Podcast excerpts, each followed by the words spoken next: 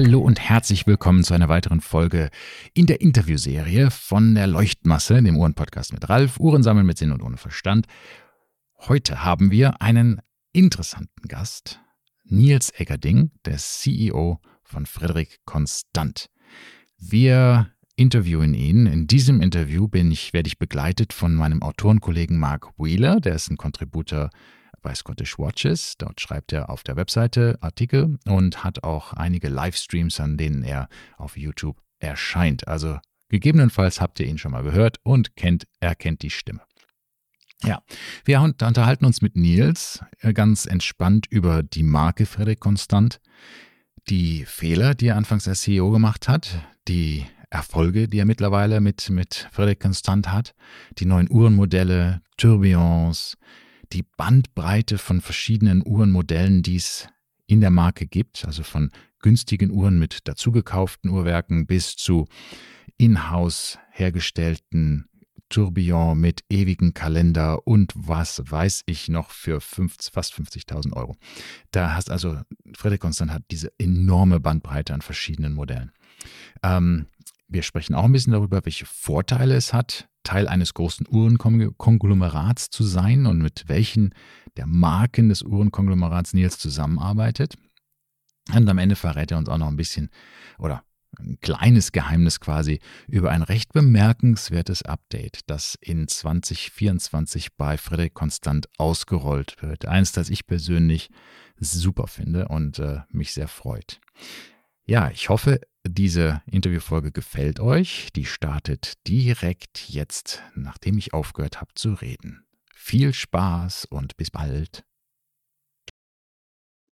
Hello and welcome to an interview with some very, very interesting guests today.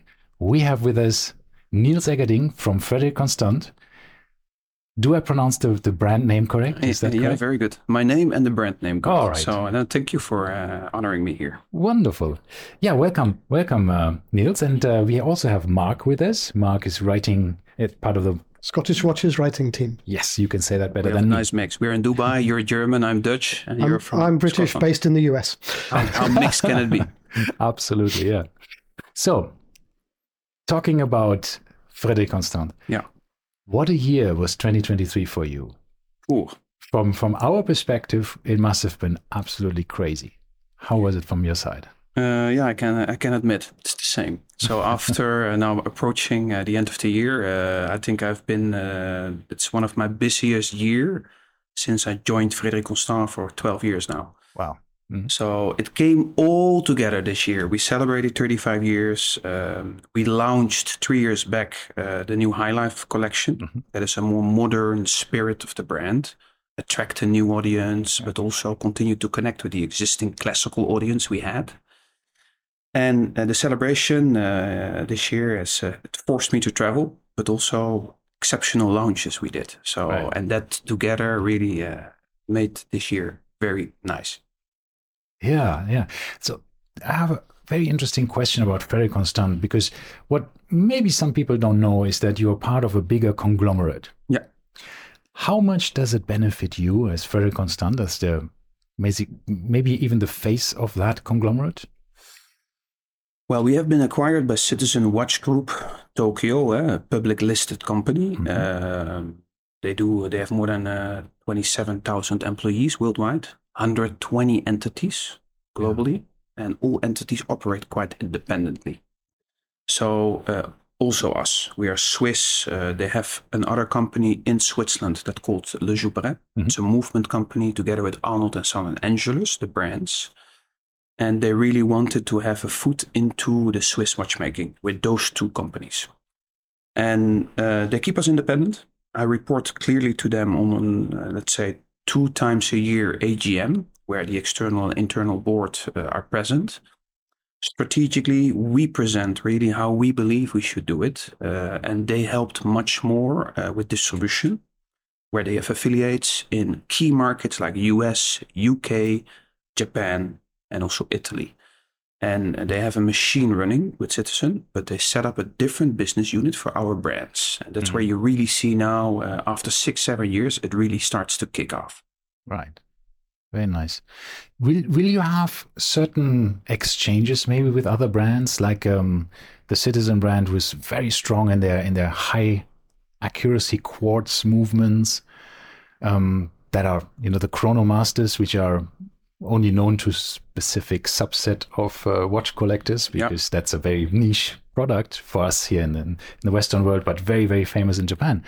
Is there maybe something like that on the horizon? No, no, no. I can say we, we work more closely with La Joux-Perret, Switzerland, right. the Swiss-based uh, company who's doing the movements for us partly. Yeah, we have uh, they have the L100 and the G100 movements, mm-hmm. quite exceptional, uh, high quality movements. Um, but with Citizen itself, not. They okay. really keep that very independent, but also separately. All right. Yeah. Makes sense. Um, you also had this absolutely amazing monolithic manufacture movement that you have released. Um, what was the thought process behind having this absolutely stunning modern movement? Yeah. And you put it in a in a rather um, traditional case. That's a question that I've heard a lot. So yeah, it's true. It's true. Eh? Uh, I, I acknowledge clearly that it has been a very modern, innovative movement uh, upgrade. Mm-hmm. It's never done in the history uh, like we have been doing it. So 40 hertz, a regular movement beats on 4 hertz, 26 crucial components in the assortment, by uh, replaced by one single oscillator, silicium oscillator. Um, when we do a very innovative product uh, movement, we always combined it with the typical DNA driven dial design. Mm-hmm. And the brand stands for a classical layout. It's a classical watch brand. It changed in the course of the past years but when we designed that watch, we really wanted to bring those worlds together. Mm. the innovative drive together with a very classical DNA driven dial. Right. That brings the brand up. Later, you can you can be uh, sure that we will have some modern timepieces coming back with that movement. Oh, fantastic! That that's good news for us. Yes, Mark, we had a small discussion uh, before this interview yep. um, about Abraham Louis Breguet. Um, if he would use modern technology in his watches if he That's would, right. Yes. If he would live today and sure. we Probably you will not do it. Um, well, what was your take? Well, we would say Breguet was an innovator in his own right. Yes. Um, so I would say Breguet would automatically use the silicium monolithic movement if it was available to him. Ah, interesting. Because the when he was watchmaking, a co-inventor of the tourbillon, always looking to improve materials. Admittedly, he's at a time when materials could be improved yeah. much more, but um, you're right. Know, yeah. So the, you you you fully intend to bring the, the, the monolithic movement to more watches in the future. Yeah. So um, first of all, thank you for uh, making the bridge with Breguet because I can only be humble enough to uh, to uh, to say that it's beautiful to use the words of Breguet together with Frederique Constant. Um, but yes, the, the innovative movement we have with uh, Monolithic, it took time. We launched, that was really my junior mistake, a mistake I made back in 2021 when we launched. We launched too aggressively with a high number of limited editions. It was not high, but 810 pieces was for that particular movement a super challenge for my team. So uh, we took really time to consolidate and to upgrade and to constantly work on the movement and to deliver the movement. And we finally come to a point now where we start to deliver the movement. Uh, but now also I feel comfortable to plan new launches That's great. in multiple movements. It, because it was one of the few truly innovative movements that we've seen in the last five years. So it was great to see that level of technology coming coming from a brand like Frederique Constant. Like a young watch brand like Frederique Constant, yes. because that's what it still is. the big giants. Uh, I think that's also the benefit what we had. Sorry, I maybe go away a bit from please, your please. from your questions, but I think we were the right brand to do it because many brands would not dare to go yet. Mm-hmm. Uh, we did it, so I think that's that's what the watch industry also needs. And in, in the past years, we have seen uh, after COVID the luxury exploding.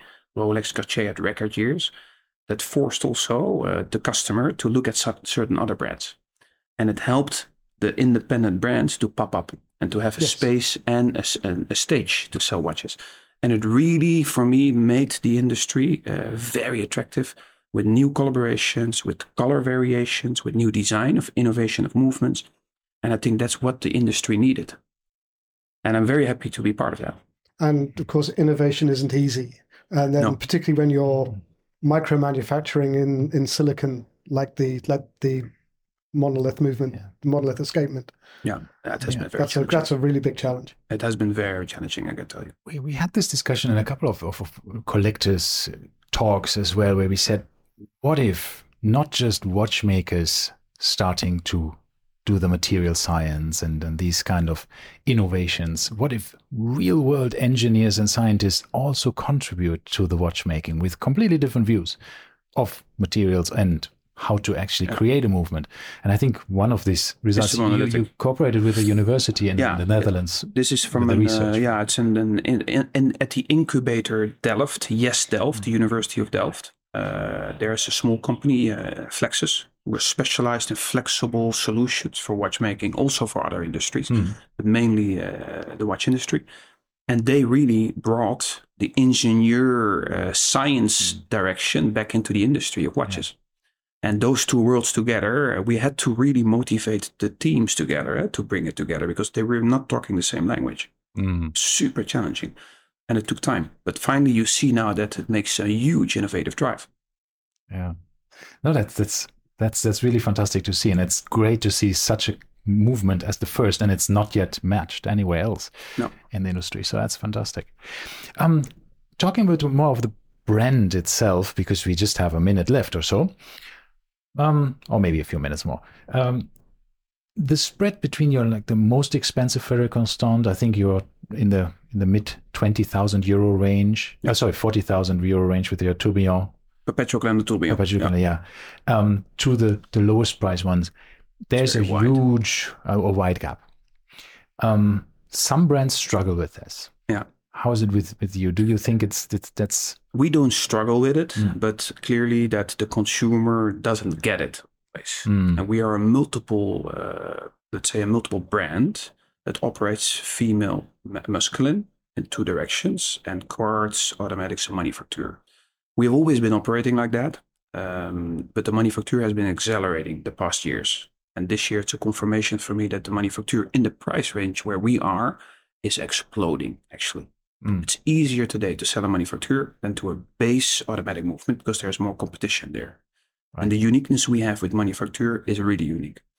That said, uh, you can expect from us that in the bottom, let's say the base of our product line, quartz, we're going to have an innovation coming that will upgrade also the quartz into uh, an innovative drive and will upgrade it into the whole collection.